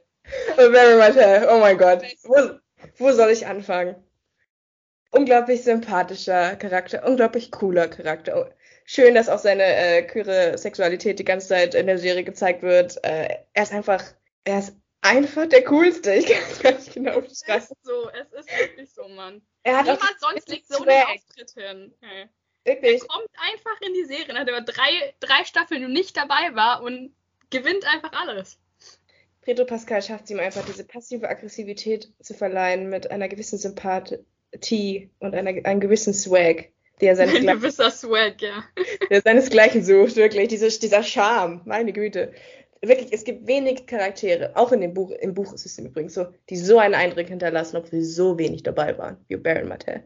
Und kleiner Funfact am Rande, wusstest du, dass die Szene, wo, ähm, wo Baron Martell sagt, dass er, I'm gonna be your champion, ähm, dass er für Tyrion antreten wird, tatsächlich die erste Szene war, die Pedro Pascal gedreht hat. Was? Das ist die erste, die sie ihm gegeben haben. Und der Shit ist so unglaublich gut. What a man. Ja. What a Man sieht man. auch, warum er jetzt Karriere macht. Als Absolut. Der Mann kann einfach alles. Man braucht nicht mal sein Gesicht sehen. er kann alles mit seiner Stimme machen. Aber es soll ja nicht in die schauspielerische Leistung gehen. Ich finde den Charakter einfach unglaublich eindrucksvoll. Und ich finde auch, dass er eine Relevanz hat. Weil nach seinem Tod wird der ganze Dornplot zumindest in den Büchern angekurbelt. Und dementsprechend ist sein, es ist kein Charakter, der zwischendurch mal auftaucht und den wir dann wieder beseitigen, sondern er hat nachhaltigen Eindruck hinterlassen und nachhaltige äh, Relevanz. Und deswegen ist er bei mir auf dem Treppchen. Ich bin ja ähm, großer Martell-Fan. Ich weiß, dass du die Tyrells lieber magst, aber ich mag von den, sag ich mal, sympathischen Häusern eigentlich die Martells am liebsten und war immer sehr sauer, dass sie in der Serie so stiefmütterlich behandelt wurden und teilweise halt einfach gar nicht vorkommen. Aber äh, ich bin sehr glücklich mit der Darstellung von Oberyn. Und wie du schon gesagt hast, es gibt kaum einen Charakter, der so wenig da ist und trotzdem so viel Impact hat und so einen bleibenden äh, Eindruck hinterlässt. Also als ich die Szene mit dem Duell gegen den Berg damals gelesen habe, ist mir wirklich der Atem weggeblieben. Ich war wirklich komplett, komplett gefesselt. Er, ja, man er, fühlt verliert, wirklich mit ihm mit. er verliert das Duell, aber er ist trotzdem der Charakter, der, an den man sich später noch erinnert. Und ja, aber er hätte es ja nicht verlieren müssen. Er hat Ja. es ja eigentlich schon gewonnen. Das ist ja das Traurige an der Sache. Today is not the day I die. Naja. Aber, ähm, was ich halt auch so, und dafür liebe ich dann ja George R. Martin, ne, für all seine Fehler, aber die ganze, alle möglichen Leute erteilen Tyrion eine Absage. Jamie kann nicht für ihn kämpfen, weil er gerade seine Hand verloren hat. Bronn, Bronn auch so ein guter Charakter in der Serie, hat keinen Bock, weil er sieht sich nicht gewinnen und dementsprechend macht das auch nicht. Und du denkst die ganze Zeit, wer macht das jetzt? Weil Tyrion kann nicht kämpfen und du gehst ja davon aus, trotz all der Twists, die Game of Thrones so hat, dass Tyrion überleben wird. Dementsprechend muss ja irgendwer kommen und für ihn das Duell machen. Und dass dann ein Baron hingeht, der die Lannister hasst. Und ich aber denkt, okay, ja, das ist der Berg und den hasse ich noch mehr. Ich liebe das einfach, weil das. Ähm, und deswegen kämpfe ich für dich, weil du bist nur relativ erträglich und er ist der schlimmste Mann, den ich kenne. Und ich will eben schon die ganze Zeit meine Schwester rächen. Äh, ja, es ist so ja, gut geschrieben. Ja, genau das mit, ähm, mit der Schwester, mit Elia Martell, ist einer der Gründe, warum auch Game of Thrones einfach so gut funktioniert. Es ist ein bisschen in der Hinsicht wie Tolkien, dass du bei dieser Welt einfach das Gefühl hast, dass da noch was dahinter ist, dass da eine Vergangenheit ist, auf die die Charaktere immer irgendwie Bezug nehmen, vor allem die, die halt damals Roberts Rebellion erlebt haben. Und ich finde das extrem stark in einer Welt, wo so viele Charaktere einfach niedergemetzelt werden und niemand lang trauert, dass Oberyn einfach 15 Jahre später immer noch da ist, um seine Schwester zu rächen, dass alles, was er macht, nur für seine Schwester gemacht wird, die damals einfach ja, verschachert wurde in der Hochzeit, an die sich niemand gekümmert hat, die einfach vergewaltigt und umgebracht wurde und es hat keinen gejuckt. Niemand hat wirklich um sie und ihre Kinder getrauert, aber Oberyn hat jahrelang auf diesen Moment gewartet und das finde ich, das finde ich einfach stark da hast du gleich so eine richtige Wucht einfach hinter diesem Duell, wenn da diese ganze, diese ganze Trauer und diese ganze Wut der Martells hochkommt. Und Oberyn, das, das symbolisiert halt diese, fast schon als die Stimme all der Leute auftritt, die, die umgebracht wurden in dem Krieg und die niemals Gerechtigkeit erfahren haben. Und so wirklich, es gibt kaum ein Duell, wo du so sehr auf der Seite bist von Oberyn. Und natürlich muss dir dann George R. Martin in bester George R. Martin-Manier noch einen reinwürgen und bringt ihn dann um. Ja, und auch das ist wieder so clever, weil du dir denkst, okay, wie kommt jetzt Tyrion da aus der, ja. aus der Angelegenheit wieder raus? Und dann ist es natürlich Jamie, der ihn rettet. Ja, natürlich ist es das Jamie. Hätte, das, Jamie. Und dann denkst du dir machen, okay, ja, schon so klar. Es kann nur so bei Game of Thrones ausgehen, weil das Tyrion nicht stirbt. Das, es war einer der vielleicht zwei Charaktere auf meiner Liste, von der ich wusste, dass er am Ende bis zum Ende dabei bleibt. Ja. Und ja, ja, der andere war Sam. Ja. Es war klar für mich, dass die beiden Charaktere durchkommen. Und äh, aber wie das dann gelöst wird, ach, hervorragend. Okay. Ja, das ist wirklich einer der Momente, die Game of Thrones ausmachen. Das genau. ist wirklich einer, der immer in der, die Geschichte eingehen wird. Genau, und wenn ich an Oberyn Motel denke, da denke ich allein an, an den Moment und den habe ich komplett präsent. Der ist auch so gut in der Serie umgesetzt und ja, okay. Weiter geht's. Ja, meine, meine Nummer drei, von der ich eigentlich dachte, dass sie bei dir auch noch auftauchen wird, ist ja, natürlich Jamie Lannister. Okay. Wer sonst? Weil, wie gesagt, ich hatte überlegt, ob ich ihn und Brienne noch tausche.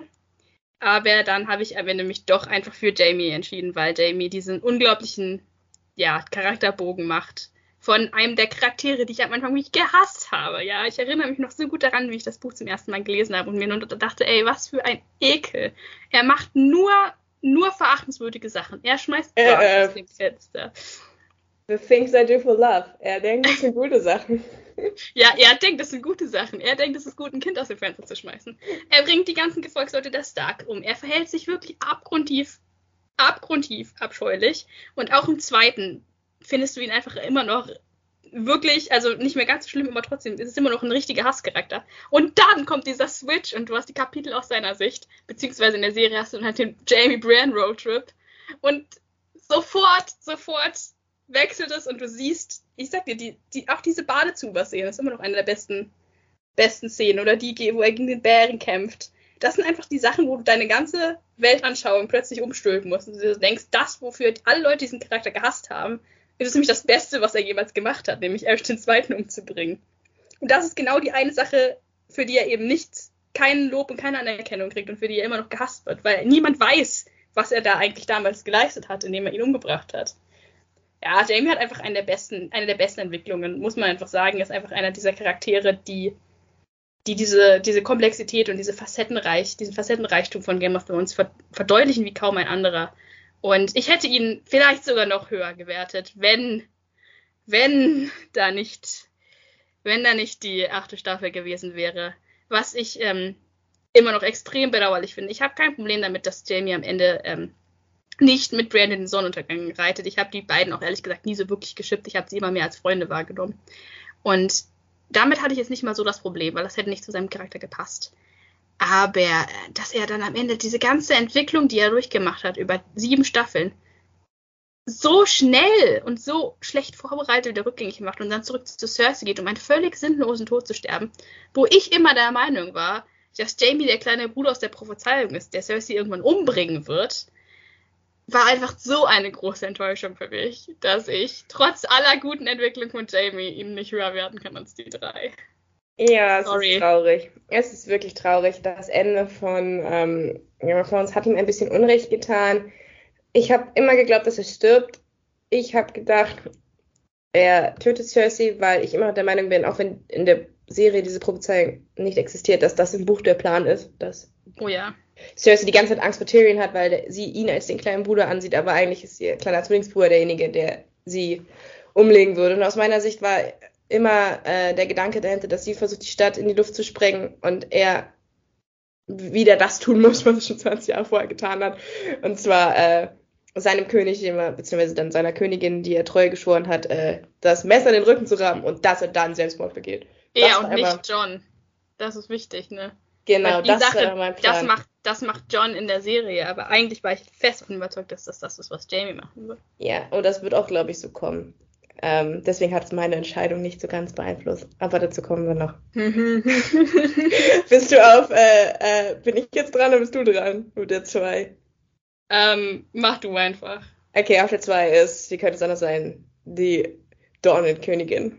Olena Tyrell. Uh. Ich verehre sie. Hallo? Wie kann man sie so weit hinten ranken wie du?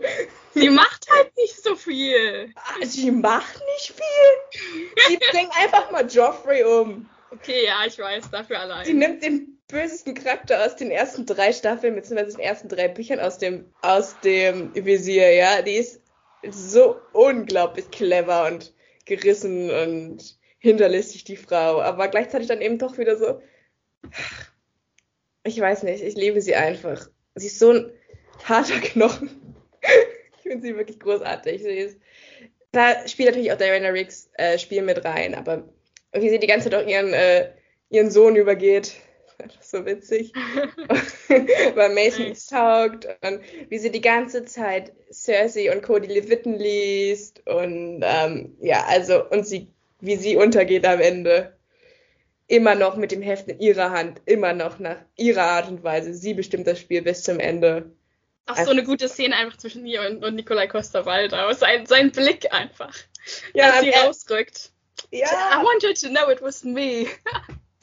oh Gott, es war, es war so gut. I hate to die like your son. da hat sie immer noch schön ins Gesicht gesagt, was er schon wissen, dass es sein Sohn war. Und ach, for father, for Kingsguard must have been so hard. ich liebe sie. Es, gibt, wenn, wenn, ich irgendwann 80 bin und noch auf Cons gehe, dann, dann cosplay ich aber sowas von Lena Tyrell. Aber ich habe ja, wie gesagt, ein, ein Herz für die Tyrells. Ja. So, du musst noch deine zwei sagen und dann können wir die Honorable Mentions raushauen. oh, ich freue mich auch schon auf die Eins. das wird, das wird ähm, kontrovers. Ähm, ja, meine Nummer zwei. Ein Charakter, mit dem wahrscheinlich niemand äh, gerechnet hat den du auch hundertprozentig nicht auf der Liste hast, aber den ich ähm, draufgenommen habe, weil, wie gesagt, ich mich eher nach dem Buch richte. Und das ist äh, Meister Aemon Targaryen. Mhm. Damit hast du nicht gerechnet. Ist ein bisschen antiklimatisch nach Lady Olenna Tyrell, aber go. Ey, jetzt komm, hallo. Äh, ja, ich gebe zu, Aemon macht auch nicht so enorm viel, wobei er immerhin bis zur fünften Staffel noch dabei ist das ist schon mal länger, als viele andere Targaryens es geschafft haben. Ich habe ich hab Aemon ausgewählt, weil er schlicht und ergreifend die besten Zitate im ganzen Buch hat, beziehungsweise einfach ein, einige der emotionalsten, einprägsamsten Szenen auch in der Serie, das, was halt umgesetzt wurde von seinen Buchszenen. Ich muss sagen, ich habe die Bücher gelesen, da war ich 14. Das ist über zehn Jahre her und trotzdem trotzdem, wenn ich an diese Bücher denke, erinnere ich mich heute immer noch an die Gespräche zwischen Eamon und John und was ähm, Eamon ihm damals auf den Weg gegeben hat. Weil das Zitate sind, ich habe, also ich könnte da jetzt mehrere von runterrattern, weil ich mich für immer an diese Zitate erinnern werde, die sich mir einfach eingeprägt haben und die für mich ziemlich vieles von dem besten Writing in jeglichen Fantasy-Büchern sind. Und das, obwohl es ruhige Szenen sind, wo nicht viel passiert, wo keine Action ist, sondern es sind einfach nur, nur ähm, ein junger, junger Held, der mit seinem Mentor redet. Und der Mentor gibt ihm bestimmte Sachen auf den Weg, die seinen Charakter für immer prägen werden. Dementsprechend auch der Einfluss von Eamon als Charakter, jetzt nicht unbedingt direkt, weil er über 100 ist und nicht mehr so viel, so viel Einfluss hat auf die Handlung schlechthin. Aber die Art, wie er John geprägt hat als Charakter und, und meiner Meinung nach auch der, der Hauptcharakter der Serie und der, der am Ende hätte König werden sollen, äh, lässt sich einfach nicht, nicht unterschätzen. Ich habe Eamon ausgewählt, weil er, ähm, er ist ein Nebencharakter, aber als Beispiel dafür, dass halt das, was Game of Thrones so abhebt von vielen anderen Sachen, die Tatsache ist, dass auch die Nebencharaktere einfach so verdammt gut ausgearbeitet sind, dass die alle so komplex sind. Deswegen ist der Schinken auch so lang. Ja, das sind so Charaktere halt wie eben Mans Raider oder in dem Fall halt Master Aemon, wo ich mir immer, wo ich ein bisschen traurig bin, dass, dass George R. Martin einfach alle seine Eier in einen Korb gelegt hat, weil die hätten eigene Bücher verdient gehabt, ganz ehrlich. Du, du könntest ein ganzes Buch schreiben über Aemon. Der Targaryen Prince, der von seiner Familie gezwungen wird, in die Kirche einzutreten, der dann praktisch dem dann trotzdem die Krone angeboten wird und der hätte König werden können, der sie aber ablehnt zugunsten seines jüngeren Bruders, der dann damit gestraft wird, dass er von der Nachtwache aus den, den kompletten Untergang und die Zerstörung seines ganzen Hauses mit ansehen muss, zusehen muss, wie seine ganze Familie niedergemetzelt wird und der trotzdem trotzdem treu bleibt zur Nachtwache und trotzdem diese Opferbereitschaft symbolisiert, die kein anderer Charakter, noch nicht mal John, so wirklich beherzigt hat, aber die er, die er einfach verinnerlicht hat.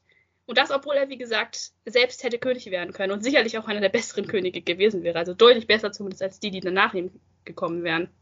Ich habe ich hab ihn ähm, ausgewählt, weil er einfach, wie, wie Sam ja auch sagt im Buch über ihn, einer der weisesten und gütigsten Charaktere ist im ganzen Buch und das in so einer schrecklichen, harschen Welt. Und das, obwohl er ein Targaryen ist, die äh, jetzt nicht unbedingt für ihre Demut bekannt sind. Ich fand einfach die Tragik seines Charakters ähm, diese, diese Güte und diese Weisheit und diese, diese tiefe Empathie, die er als Charakter mitbringt. Und dann zu zeigen, was in dieser brutalen und unmenschlichen Welt dann aus ihm wird, wie er äh, stirbt, weil er vernachlässigt wird, wie er sein ganzes Leben praktisch zerstört wird, weil er eben nicht, eben nicht diese, diese Art von Charakter ist, die äh, in diesem Umfeld, in diesem Spiel der Throne gewinnt, weil er eben zu gut ist einfach und trotzdem komplex ist und trotzdem Fehler hat. Deswegen ähm, habe ich ihn auf die zwei gesetzt. Ja, er symbolisiert halt wirklich, was es heißt, ein Bruder der Nachtwache zu sein. Ja. Es ist halt wirklich, wirklich traurig, sein Charakter. Ist er alt, ist er alt genug, um in House of the Dragon vorzukommen? Nee, ne? Dafür ist er zu jung. Er ist ähm, in den Heckenritter-Geschichten. Okay. Weil er ja der ältere Bruder von Egg ist. Ja, ja. Aber House of, the Dragon, House of the Dragon Spielt äh, 200 Jahre vorher. Das ist zu früh. Schaffen. So alt ist er nicht. Aber er, er wird, und ich bete darum, dass diese Serie kommt und dass sie gut wird, wird äh, definitiv in den Heckenritter-Geschichten auftauchen und wird dann eine dieser, dieser Verbindungen sein zwischen der Welt von dieser Serie und der Welt von Game of Thrones, was immer so meine Lieblingssachen sind. Deswegen mag ich auch die dreieugige Krähe sehr gerne, weil die auch schon in den Heckenritter-Geschichten auftaucht. Und weil ich einfach, ja, ich habe einfach eine Schwäche für tragische Charaktere für Charaktere, die eigentlich gut sind, die aber dann aus der, aus den Umständen her praktisch äh, ein tragisches Ende nehmen. Und äh, da passen sehr viele Targaryens ganz gut rein. okay, dann kommen wir zu den nennenswerten Erwähnungen. Milena, fang an. Wer hat es nicht in deine Top 15 geschafft? Wer sollte aber trotzdem unbedingt erwähnt werden, wenn man an Game of Thrones denkt? Ähm, ja, wir hatten ja anfangs gesagt, dass wir nur Charaktere nehmen, die auftauchen. Ich habe dann diese Regel prompt gebrochen, um in den Honorable Men Mentions Rhaegar Targaryen aufzunehmen, weil ähm, ich finde, für einen Charakter, der am Anfang schon tot ist und auch nie wieder zurückkommt und wirklich kein einziges Mal auftritt, hat er sehr viel Einfluss in den Büchern. Und das ist wahr. Gibt wohl kaum einen Charakter, über den so viel geredet wird und über den so viele verschiedene Meinungen herrschen und der über den wir auch nichts mehr rausfinden werden, weil er halt, wie gesagt, tot ist. Aber das hat immer Eindruck auf mich gehabt, wie, wie Rhaegar Targaryens Schatten praktisch über den kompletten Büchern schwebt. Ähm, Deswegen hätte ich gerne Robert's Rebellion gesehen als ja. Serie, weil ich gerne gewusst hätte, wie Rhaegar wirklich war. Mensch oder Version, Monster? Ist er, genau, ist er die Version von Robert? Ist er die Version äh, von Barristan oder ist er die graue Version von Ned irgendwo dazwischen? Das ist faszinierend. Wir werden es niemals herausfinden, aber deswegen wollte ich ihn kurz erwähnen. Okay, dann mache ich weiter mit meiner. Und zwar ist es äh, Reggers Sohn. Jon Snow. Ich finde, äh, John muss schon erwähnt werden, wenn man über Game of Thrones redet. Äh, für mich, obwohl ich kein Freund von ihm bin äh, und der Meinung bin, dass sein Cousin der bessere Anführer gewesen wäre, aber ähm, für mich eigentlich derjenige, der hätte gewinnen müssen am Ende. Ähm, aber er ist vielleicht einfach, ich weiß nicht, was George. Martins ursprünglicher Plan ist. Ähm, vielleicht ist er wirklich einfach zu gut, um am Ende auf dem Thron zu, zu landen. Aber eigentlich mochte ich die Variante, dass er am Anfang weggenommen wird aus der aus diesem ganzen Spiel um die Throne und wir haben zuerst Ned und dann denkst du dir, okay, jetzt wo Ned tot ist, dann macht Rob die Sache halt, dann stirbt Rob und es kommen immer irgendwie andere Leute, aber gleichzeitig durchläuft John schon so einen ähm, Prozess, in dem er erwachsen wird, in dem er Anf äh, Verantwortung übernehmen muss, nämlich bei der Nachtwache. Hm. Und dann stirbt er. und er ist ja nach wie vor auch in den Büchern tot. Aber ich gehe jetzt mal davon aus, dass er zurückkommen wird, falls nochmal ein sechster Teil kommen sollte. Und ich bin wirklich gespannt, ob sein Ende wirklich das ist, was auch in der Serie das Ende ist, weil das fände ich extrem antiklimatisch, wo das Ding einfach das Lied von Eis und Feuer ist. Ja, da wäre halt diese ganze Enthüllung, dass er das Kind von Leanna und Rhaegar ist, komplett umsonst gewesen. Hätte man auch weglassen können dann. Ja, das ist halt, ich weiß halt wirklich nicht, ob George R. Martin halt wirklich versucht, dich weiter zu trollen. Ich finde, am Ende muss man auch irgendwie belohnt werden dafür, dass man dahinter gekommen ist und dafür, dass man dieses ganze Grauen sich angeguckt hat. Dass dann so halbwegs, jemand halbwegs verständliches, erträgliches auf dem Thron sitzt und das ist für mich nicht Bran. Bran the Broken, äh, ja, Okay, weiter im ich Text. Bin, ich ich, ich habe auch John, deswegen kann ich auch gleich weiter. Ach so, ja. Ja, ich, ich habe ich hab John auch noch in die Liste aufgenommen, weil ähm, ich bin immer der Meinung, wenn das Ganze eine High-Fantasy-Serie gewesen wäre, dann wäre John der Hauptcharakter und dann wäre John auch der, der am Ende auf dem Thron ist, keine Ahnung, wie bei der Drachenbein-Thron oder so. Der, der äh, Bastard, der sich hocharbeiten muss, der allen beweisen muss, was in ihm steckt, der dann mit dem Schwert in der Hand dagegen die, die weißen Wanderer kämpft und da, er ist einfach der archetypische Fantasy-Held. Und ich bin auch noch nicht mal schlecht geschriebener. Nee, in den Büchern finde ich ihn auch deutlich interessanter als in der Serie. Ja, in der Serie, ich bin nicht der größte Fan von Kit Haringtons Schauspiel, dafür werde ich wahrscheinlich gelyncht, aber ähm, ich finde, vielleicht liegt es auch am, am, daran, wie der Charakter geschrieben ist, aber da wäre noch mehr drin gewesen. John ist eigentlich auch ein sehr, sehr zerrissener Charakter eigentlich innerlich und ähm, ja, dieser Zwiespalt, den er immer durchmacht zwischen Liebe und Ehre, ja, Meister Amel lässt grüßen, der, ähm, der kommt manchmal ein bisschen zu kurz. Aber ja, ich finde auch, John, John hat eine, eine Honorable Mention verdient, weil er ist schon einer der wichtigsten Charaktere und auch nicht schlecht geschrieben. Okay, weitere Honorable Mention. Ähm, soll ich weitermachen oder du? Mach du. Ich habe ich hab noch drei Charaktere. Ich habe noch Daenerys Targaryen. Ja, sag mal was zu ihr, weil ich habe sie nicht auf der Liste. Ich bin ehrlich. Ähm, mag sie ich nicht hab, und ich finde sie auch nicht gut als Charakter. Ich habe Daenerys ausgewählt, weil ich sie in Büchern eigentlich immer ganz mochte und ihre, ihre Kapitel auch immer interessant fand, aber ihre ganze Entwicklung einfach, ähm, beziehungsweise nicht stattfindende Entwicklung, äh, mich immer sehr enttäuscht hat. Und sie ist halt auch genau einer von diesen Charakteren, wie, äh, wie man halt nicht Frauen schreiben sollte. Ich finde das ähm, teilweise wirklich sehr, sehr, sehr bedenklich, was George R. Martin mit dem Charakter macht. Sie ist am Anfang, ich glaube, zwölf die wird, glaube ja. ich, 13 während des ersten Buches. Und wird praktisch dazu, ihre, ihr Charakterbogen besteht daraus, dass sie Sex einsetzt, um sich ihre Agency zurückzuholen, um Karl Drogo praktisch auf ihre Seite zu ziehen. Und das finde ich sehr bedenklich, wenn wir bedenken, dass wir hier über ein zwölfjähriges Kind reden. Die Charaktere sind alle sehr, sehr jung in, der, in den Büchern. Die sind alle, Sansa ist, glaube ich, elf. Deswegen wurden sie auch in der Serie zwei Jahre älter gemacht.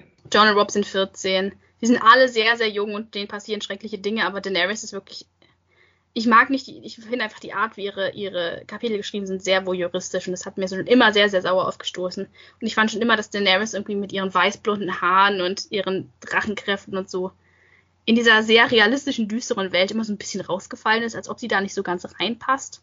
Trotzdem wollte ich sie, wollte ich sie erwähnen, weil sie ja durchaus auch sehr ikonische und gute Momente hat und auch ähm, durchaus jetzt kein uninteressanter Charakter ist, aber ihre ganze Entwicklung dann ja auch ja, recht schnell Bahn gegangen ist. Also wir sind beide keine großen Freunde von dem, was Daenerys in der achten Staffel macht. Nicht, weil wir jetzt beide so große Fans gewesen wären und sie gerne auf dem Thron gesehen hätten, sondern einfach, weil wir fanden, dass ihr Charakter wirklich, ihre Charakterentwicklung extrem gemetzelt wurde und man ihr da nicht ganz, ähm, man ihr eher Unrecht getan hat. Ja, wobei ich dir da äh, kurz nochmal die Parade fahren würde wollen, weil ich, da gibt es einen kleinen Unterschied für mich, weil ich bin nicht der Meinung, dass ihre Entwicklung schlecht war. Äh, ich habe das immer gesehen, dass sie eine verrückte Frau ist, ähm, die ähm, eindeutig bei der Münze den falschen Wurf abbekommen hat. Ähm, Jairus also, hallo, die Frau sperrt schon am Ende von Staffel 2 Leute lebendig in irgendwelche Höhlen ein, lässt irgendwelche Leute kreuzigen. Der Unterschied ist einfach immer nur, dass du auf ihrer Seite bist, weil das böse Menschen sind.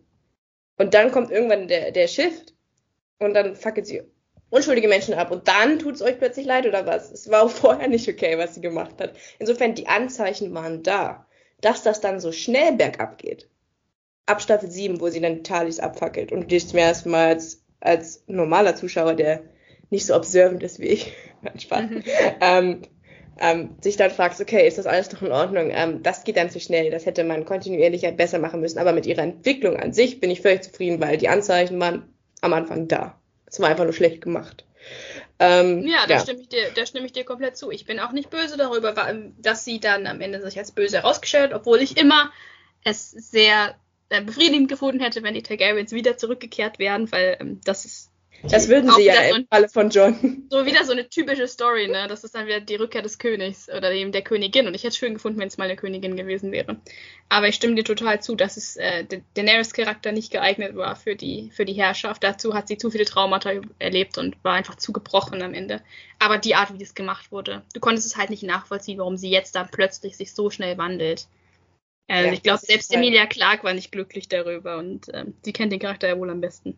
Richtig. Also ich mach mal weiter und zwar habe ich äh, Randy Baratheon als nennenswerter erwähnt. My boy. Ich mag Randy einfach. Ich kann nichts dafür.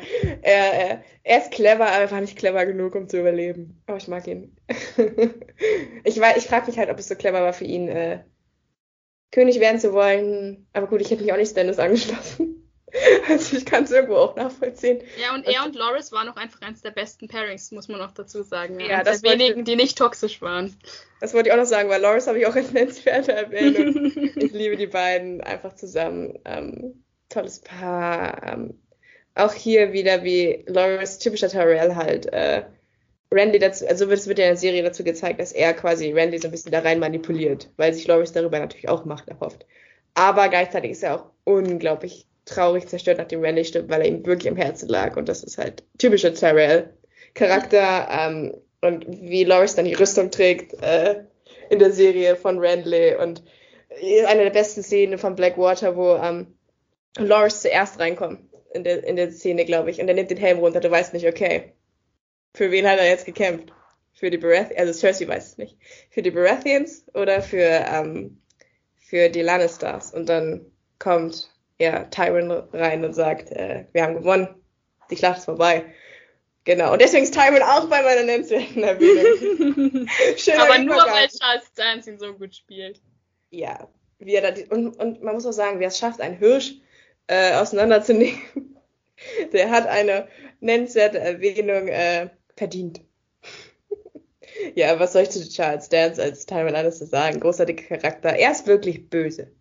Er gehört zu den Charakteren, die böse sind, aber nicht so Joffrey Ramsey böse, sondern eigentlich noch viel gruseliger böse, weil sie irgendwie wieder menschlich sind. Das ist sehr schwierig zu erklären, warum Tyrion interessant ist. Sie sind nicht so übertrieben, so cartoonmäßig böse genau. wie Ramsey, der mit seinem Würstchen rumwedelt, sondern auf eine glaubwürdige, realistische Art und deswegen noch umso gruseliger. Genau. Ja, und das waren fast alle Manenzwerten noch. Einen habe ich noch übrig, aber jetzt bist du erstmal wieder dran. Äh, ja, ich habe noch Sam auf der Liste. Mhm weil ich ihn nicht mehr unterbringen konnte in meinen 15, aber er ist trotzdem ein toller Charakter und ich liebe ihn sehr und ich liebe die Dynamik zwischen John und Sam und ja. Jeder braucht einen Sam. Jeder braucht einen Sam. Und Sam ist einfach einer der tollsten und sympathischsten Charaktere und auch, das habe ich ja schon bei Eamon gesagt, aber manchmal muss man auch einfach gute Charaktere in einer sehr, sehr düsteren Welt dafür anerkennen, dass sie es schafft, sich ihre Menschlichkeit trotz allem zu bewahren und deswegen Hut ab für Sam.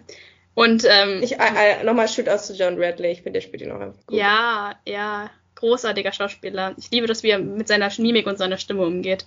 Und auch sein, sein Comedic Timing ist einfach großartig. Das sind einfach Szenen, da schmeiße ich mich immer noch weg. Ja, und mein, mein letzter Honorable Mention geht an Beric Dondarrion, weil mein, mein lila Blitzlord einfach ikonisch war. Wer ist denn deine Eins, Mann? Du echt gedacht, Beric Dondarrion wäre meine Eins? Ich hab's dir zugetraut. Mann, ey, ich, ich meine, ich liebe Barrick. Ich liebe die Art, wie er im ersten Buch einfach verschwindet und dann zurückkommt als dieser Badass Robin Hood Widerstandskämpfer.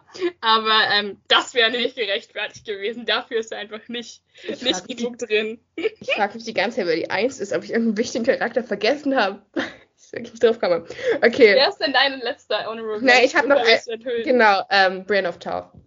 Finde, Ah, ja. sollte erwähnt werden. Ähm, du hast alles zu ihr gesagt, deswegen brauche ich da äh, nicht Ja. mehr zu ausführen. Ich bin dir auch voraus, Steffi, denn ich weiß natürlich jetzt, wer auf deine Eins ist. natürlich, Weil das ich natürlich, ich habe aufgepasst im Gegensatz zu dir. Soll, ich- soll ich zuerst meine Eins sagen? Ja, ich weiß nicht, was, was äh, würdest du bevorzugen? Das Die- musst du wissen, weil du es weißt. Ich Den, ich würde sagen, in Anbetracht der Tatsache, dass wir über den Charakter schon gesprochen haben, könntest du anfangen Okay, und ja. erwähnen, wer auf der Nummer 1 der besten Game of Thrones Charaktere Also. bei dir ist, nachdem du noch gesagt hättest im Vorhinein, dass ich diesen Charakter höher werten würde als du. Ja, aber dann bin ich eben durchgegangen und habe überlegt, wer ist Game of Thrones, wer äh, äh, spiegelt wirklich all das wieder, was die Serie auszeichnet. Und da kam ich einfach nur auf Jamie Lannister. Äh, hallo, wer soll, wer soll nach vorne? Ich habe wirklich überlegt, weil ich liebe ja auch Olenna und Oberyn, die sind ja mein, meine zwei und drei, aber die Goldmedaille geht einfach an Jamie, weil er macht den besten Character Arc durch. Wenn wir jetzt mal Staffel 8 abschneiden, bis Staffel 7 ist da alles gut, wie er seine Ehre wiederfindet, wie er sich immer mehr von seiner Schwester, seiner toxischen Schwester loslöst. Äh, ja, über Staffel 8 rede ich nicht, weil ich äh, nicht der Meinung bin, dass das das richtige Ende ist, aber seine Charakterentwicklung ist einfach die beste. Ich habe ihn abgrundtief gehasst. Wie gesagt, bei Theon war es anders, weil er war mir am Anfang einfach egal. Der Hass kam später. Aber Jamie ist also wirklich, wenn du dir die erste die erste Folge von Game of Thrones angesiehst, es gibt keinen Charakter, der schlechter wegkommt als, als Jamie. Weil die endet ja damit auch, dass er äh, Bran aus dem Fenster schmeißt. Und äh, ihm dann so einen Character-Act zu geben, ihn mit Brienne zu paaren, was auch einfach unglaublich clever war. Ähm, und dass er dann eben auch, dass er dann doch irgendwie so ein Fünkchen Ehre in sich hat und dann zum Beispiel auch ähm, das Versprechen an Catelyn halten will, obwohl, er, obwohl die Frau ja zu dem Zeitpunkt nicht mal mehr am Leben ist. Aber er schickt trotzdem Brienne los, um, um die Stark-Mädchen zu finden. Und ja, er hat ein paar echt gute Momente in der Serie auch. Äh, ja, der Bärenkampf zum Beispiel. Der Bärenkampf. Oder ich liebe auch ähm, diesen entsetzten Blick, den er dann auf, aufsetzt, als Cersei zur Königin äh, gekrönt wird, weil er eben doch weiß, äh, dass das nicht so die beste Idee war. Ähm, und als er sieht, wie die Septe in die Luft gesprengt wurde. Und dann ist es halt schade, was sie mit seiner Entwicklung machen in den letzten drei Folgen. Ich finde es auch großartig, wie er dann nach Winterfell geht und äh, kämpft für die richtige Seite, sag ich mal. Und wie ihn dann alle angucken, diese Szene mit Bran ist auch herrlich einfach. Ja. Da sieht man, wie weit sie sich alle entwickelt haben.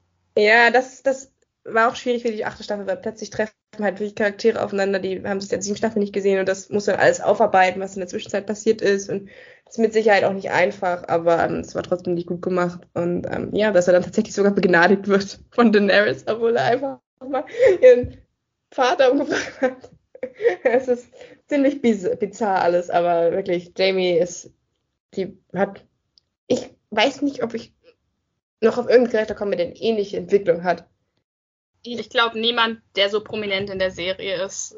Nee, aber auch jetzt auch generell, wenn du es dir überlegst, da komme ich maximal noch auf Darth Vader. Aber das ist auch nicht vergleichbar, finde ich. Ja, nicht mal Sukos Avatar war ich so tief unten. Oder Aber Steve Harrington in Stranger Things. Es gibt niemanden, der so tief unten war und Aber ich mein, Schwester eine Affäre hatte und Kinder aus dem Fenster schmeißt und trotzdem noch sympathisch wird. Ja, was auch wieder mal zeigt, was für ein guter, guter Schriftsteller George R. Martin einfach ist und wie gut auch anfangs noch die Serienmacher waren, das glaubwürdig zu, zu machen, dass du plötzlich in der dritten Staffel dann denkst, ah, okay, Jamie hatte vielleicht doch irgendwie recht, Jamie ist vielleicht doch nicht so der absolute, absolute Bösewicht, für den ihn alle gehalten haben. Hut ab einfach an die Leute, die das geschrieben haben. Aber das geht auch wirklich nur in einer Welt wie Game of Thrones, wo du einem Charakter verzeihen kannst, dass er fast ein Kind umgebracht hat. Weil einfach so viele andere Sachen noch viel schlimmer sind. Das geht halt wirklich nur in dieser Welt. Ja. Okay, dann kommen wir zu deiner Eins, Melina. Du weißt immer noch nicht, wer es ist. Jetzt sag es einfach. Es ist ähm, lustigerweise, weil du ja der Stark-Fan bist und ich eigentlich nicht, äh, mein Lieblings-, beziehungsweise mein, meiner Meinung nach der beste Charakter in Game of Thrones ist Sansa Stark. Das habe ich, mir, das hab ich mir auch gedacht, dass das jetzt kommt. Ja. Ja, musste ja, aber sie war noch übrig und du weißt Genau. So bei der 5 habe ich gedacht, wo bleibt eigentlich Sansa bei Melina? Aber dann ist mir wieder ein Fall. Ja, ich habe ich hab natürlich auch lange drüber überlegt und mein, bei mir, weil, du hast ja gesagt, bei dir wäre sofort Jamie in den Sinn gekommen. Bei mir war es tatsächlich sofort Sansa, dass ich für mich äh, gedacht habe, dass sie der eine Charakter ist von den Charakteren, die am Anfang mehr oder weniger, ich sag mal, die Hauptcharaktere sind, der kontinuierlich durch die acht Staffeln hinweg die beste Entwicklung durchmacht. Und ähm, wirklich, wirklich finde ich einer der Charaktere ist, mit denen man am meisten mitfiebert, der nie irgendwie langweilig war, sondern immer interessant war und einfach auch sehr, sehr gut geschrieben ist. Sansa wird oft gehasst als Charakter. Viele Leute hatten da, glaube ich, ähnliche Empfindungen wie gegenüber Jamie, nur dass ähm, sie sie aus anderen Gründen gehasst haben, nicht weil sie irgendwie schlimme Sachen gemacht hat, sondern weil sie halt ein nerviges Kind war. Ich persönlich fand, fand das nie so schlimm. Ich fand immer Arya viel nerviger als Sansa, ehrlich gesagt. Deswegen ist sie auch auf keine Liste, Arya. Ja, Arya mochte ich noch nie wirklich als Charakter. Ich habe auch nie verstanden, diese Dikotomie, die aufgemacht wird zwischen Arya, dem coolen Tomboy, und Sansa, dem mädchenhaften Mädchen, und warum Sansa deswegen schlechter ist, nur weil sie gerne stickt. Das habe ich noch nie so ganz verstanden. Deswegen habe ich Sansa auch nie ge sehr gehasst. Trotzdem fand ich, ihre Charakterentwicklung war für mich so die, die Game of Thrones am, die Essenz von Game of Thrones am besten verkörpert, weil Sansa wirklich dieser dieser Charakter ist, der in das, das Haifischbecken der Intrigen geschmissen wird und dann lernen muss, entweder zu schwimmen oder unterzugehen. Und so viele Charaktere gehen unter. Ihr eigener Vater, ihr Bruder, ihre Mutter. Alle, alle werden früher oder später outmanövert, werden irgendwann gefressen. Aber Sansa lernt zu schwimmen und Sansa behauptet sich. Und deswegen wird sie auch am Ende völlig zu Recht Herrscherin über den Norden, weil sie gelernt hat, ihre Karten perfekt zu spielen und weil sie unglaublich gewachsen ist über die komplette Serie hinweg. Ich bin kein, kein riesiger Fan von dem, was die Serienmacher mit ihr gemacht haben, weil die Serienmacher haben sie ja in die, den Story Arc mit Ramsey gesteckt. Das wird ihr im Buch Gott sei Dank erspart. Da ist sie, steckt sie noch so ein bisschen statisch fest mit Littlefinger irgendwie und macht gar nichts. Deswegen, wenn es nach den Büchern gehe, wäre sie auch auf keinen Fall meine Eins. Aber in der Serie, und da, das ist halt das, was Jamie bei mir geschadet hat, dass es halt ich dann doch nach der Serie am Ende gegangen bin bei den Top 3 dass ähm, seine Entwicklung hat mich sehr enttäuscht zurückgelassen hat und Sansa wirklich die perfekte Entwicklung hatte, dass sie eben gelernt hat, nicht mehr alles zu glauben, dass sie gelernt hat, sich so gegen so Leute, so schmierige Typen wie Littlefinger durchzusetzen, dass sie dann Littlefinger am Ende austrickst und demonstriert, was eigentlich für, für eine taffe, kluge, gerissene Persönlichkeit in ihr steckt. So eine der besten, besten Spieler im Spiel der Throne. Ja, sie, sie setzt sich durch. vorregende Taktikerin. Sie setzt sich am Ende Strategin. Weil nicht mal, nicht mal Cersei hat es am Ende geschafft, aber Sansa hat sich durchgesetzt und hat ihren Thron gekriegt und ihren Thron verteidigt. Und anders als Bran the Broken, finde ich, hat sie wirklich die beste Geschichte in Game of Thrones. Deswegen ist sie bei mir die Nummer 1 geworden. Eher Sansa ähm, krankt bei mir so ein bisschen. Ich habe sie auch auf der 14 gehabt. Also ich hatte sie schon drin und ich erkenne auch ihren Story Act an, aber es krankt bei mir so ein bisschen daran, dass ich mich nie so wirklich ganz für sie erwärmen konnte. Also ich sie ist schon einer meiner lieberen Starks. So ist es nicht. Es liegt aber auch daran, dass zum Beispiel Rickon keinen Charakter hat. ähm, er ist halt ein Shaggy Dog. Aber ähm, ich mag Sansa. Ich mochte sie auch immer lieber als Arya. Ich habe auch nicht verstanden, warum sie den ganzen Hass abbekommen hat. Aber sie ist dann halt über die Serie lange Zeit das Opfer. Und ganz am Ende, so die letzten zwei, zweieinhalb Staffeln, bäumt sie sich dann auf. Und ich weiß nicht, da waren meine Lieblingscharaktere irgendwie schon, schon fest. Weißt du, was ich meine? Es ist halt schwierig, dagegen noch anzukommen sie hat eine unglaublich tolle, spannende ähm, Entwicklung und sie verdient auch absolut äh, das Ende, was sie bekommen hat. Aber ich konnte mich nie so ganz für einen Charakter erwärmen. Ich weiß auch nicht, woran es liegt, weil es ist eigentlich ein toller, auch toll geschriebener Charakter. Vielleicht liegt es auch ein bisschen an Sophie Turner. Ich will jetzt nicht sagen, dass sie eine schlechte Schauspielerin ist, aber manchmal wirkte sie schon sehr stoisch am Ende und ja, war nicht ja, so war nicht so ganz nicht, meins. Sie hat nicht ganz, also performancemäßig würde ich sie auch nicht so weit einschätzen. Sie hat das nicht so ganz mitgebracht, was zum Beispiel äh, Lena Headey oder Peter Dinklage machen kann. Es wäre ja auch unfair gegenüber Sophie Turner. Sie hat nicht diese Schauspielerfahrung. Ähm, und sie ist auch nicht mein Lieblingscharakter nach der Sympathie, aber ich ja, ja. bin da wirklich nach dem bestgeschriebenen Charakter gegangen und der, dessen Entwicklung mich am meisten überzeugt hat. Und da fehlte bei Jamie einfach so ein bisschen das Stückchen am Ende. Ähm, deswegen habe ich Sansa den Vorzug gegeben. Aber kann auch gut nachvollziehen, wenn ähm, ja, da sind halt, haben wir einfach die Kriterien anders bewertet, würde ich sagen. Dementsprechend ja, halt mit deiner Nummer 1 sehr gut leben. Ich habe sie auch sehr weit oben äh, gerankt, aber es gab halt einfach viele Charaktere, die mir auch dann, und dann ist es eben auch Entertainment, die mir dann mehr Spaß gemacht haben, die ich hm. lieber gesehen habe auf dem Screen, wie zum Beispiel Orlando Tyrell. immer, immer eine Bucht. So, dann, dann sind wir tatsächlich fertig. Und so viel zu, es wird mal ein kürzerer Podcast. ich hätte es wissen müssen. Ja, wenn wir einmal ins Reden kommen über Game of Thrones, gibt es halt auch viel zu sagen. Es Aber sind wir halt konnten, viele Charaktere. Hätte ich gerade sagen, wir haben wirklich versucht, es auf eine Top 10 festzulegen. Es war nicht möglich. einfach nicht. Deswegen äh, 15, aber das sind dann auch fast 30 Charaktere bei jedem. Hm. Und das dauert dann eben auch. So konnten ja, wir dann auch noch ähm, Charaktere unterbringen, die vielleicht in anderen Rankings weiter oben gewesen wären, wie zum Beispiel John oder Sam, die das auch durchaus verdient hätten. Es wäre keine vollständige Liste gewesen, wenn wir nicht John einmal erwähnt hätten. Ja, es ist, äh, ich bin sehr gespannt auf die Gitarrenserie und äh, auch sehr gespannt jetzt auf den 22. August, wo wir dann House of the Dragon zum ersten Mal ähm, über die Bildschirme flimmern sehen. Äh, ja, was sind so deine Erwartungen vielleicht zum Abschluss? Ich Hast hab, du Bock? Ich habe Bock, ich habe große Hoffnungen in die Serie äh, gesetzt. Ich finde äh, die Prämisse sehr interessant, dass wir praktisch zwei starke Frauen haben, die am Anfang befreundet sind und dann sich auf unterschiedlichen Seiten wiederfinden und sich dann gegenseitig ausspielen müssen. Das ist für mich so ein bisschen, keine Ahnung, ich hoffe auf das weibliche Äquivalent von ähm, Professor X und Magneto und jetzt nicht irgendwie äh, Brightzilla oder was auch immer, sondern ich hoffe, dass es wirklich, dass es gut wird. Und, ja, generell, ja. ne? Dann gibt es auch noch Rhaenys Targaryen, die auch noch mitschwimmt, auch nochmal eine sehr, The Queen Who Never Was, auch eine sehr, sehr starke also von dem, was man bis jetzt gesehen hat, starke äh, Frauenpersönlichkeit. Und was ich ganz gut finde, ist, dass sie, ähm, was die Sexualität angeht, also die Sexszenen, die freizügigen Szenen, dass sie da zurückschrauben. Das ist ja das, was ähm, am Anfang Game of Thrones auch mit so, zusammen mit der Brutalität und der Spannung ähm, groß gemacht hat. Aber wir sind nun mal jetzt auch in einer anderen Zeit. Dementsprechend finde ich es gut, dass man ähm, damit ein bisschen sensibler umgeht.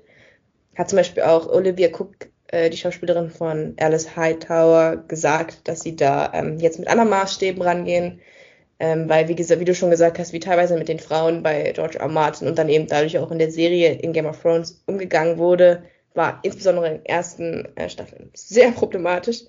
Ja, das möchte ich nicht nochmal sehen. Nee. Und äh, wir brauchen nicht unbedingt wie eine Vergewaltigung. Deswegen, äh, ja, freue ich mich, dass sie hoffentlich noch mehr auf das Spiel um den Thron gehen hoffe, es sind nichts, dass der Fokus nicht zu sehr auf den Drachen liegt. Da habe ich ein bisschen Angst. Weil mhm. ich bin der Meinung, dass Drachen nicht Game of Thrones groß gemacht haben. Ja, genau. Es gab ja in der ganzen ersten Staffel auch keine Drachen. Die Drachen kommen ganz am Ende der letzten Folge in der ersten Staffel erst.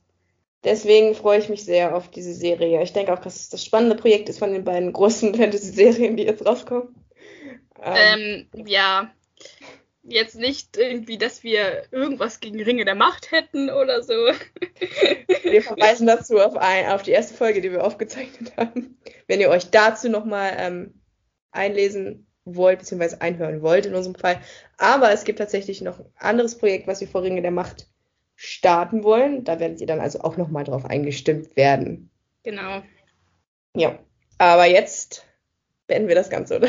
Ja, vielen, vielen Dank, dass ihr uns äh, so lange zugehört habt, wie wir über unsere Lieblingscharaktere gefangirlt haben. Schickt uns gerne euer persönliches Ranking, wer bei euch auf den, den oberen Plätzen landen würde. Genau. Es gibt ja genau. viele, viele Charaktere zur Auswahl. Wen würdet ihr ganz oben sehen? Schreibt uns auch, was ihr von House of the Dragon haltet, wenn ihr schon die ersten Folgen gesehen habt, beziehungsweise ähm, was ihr für Erwartungen an die Serie stellt.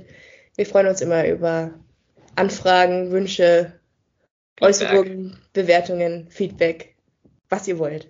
Dann bleibt uns noch zu sagen, vielen Dank fürs Zuhören. Wir würden uns freuen, wenn ihr demnächst wieder reinschaltet zu Take Two, dem Film- und Serien-Podcast. Und dann wünschen wir euch ganz viel Spaß mit House of the Dragon.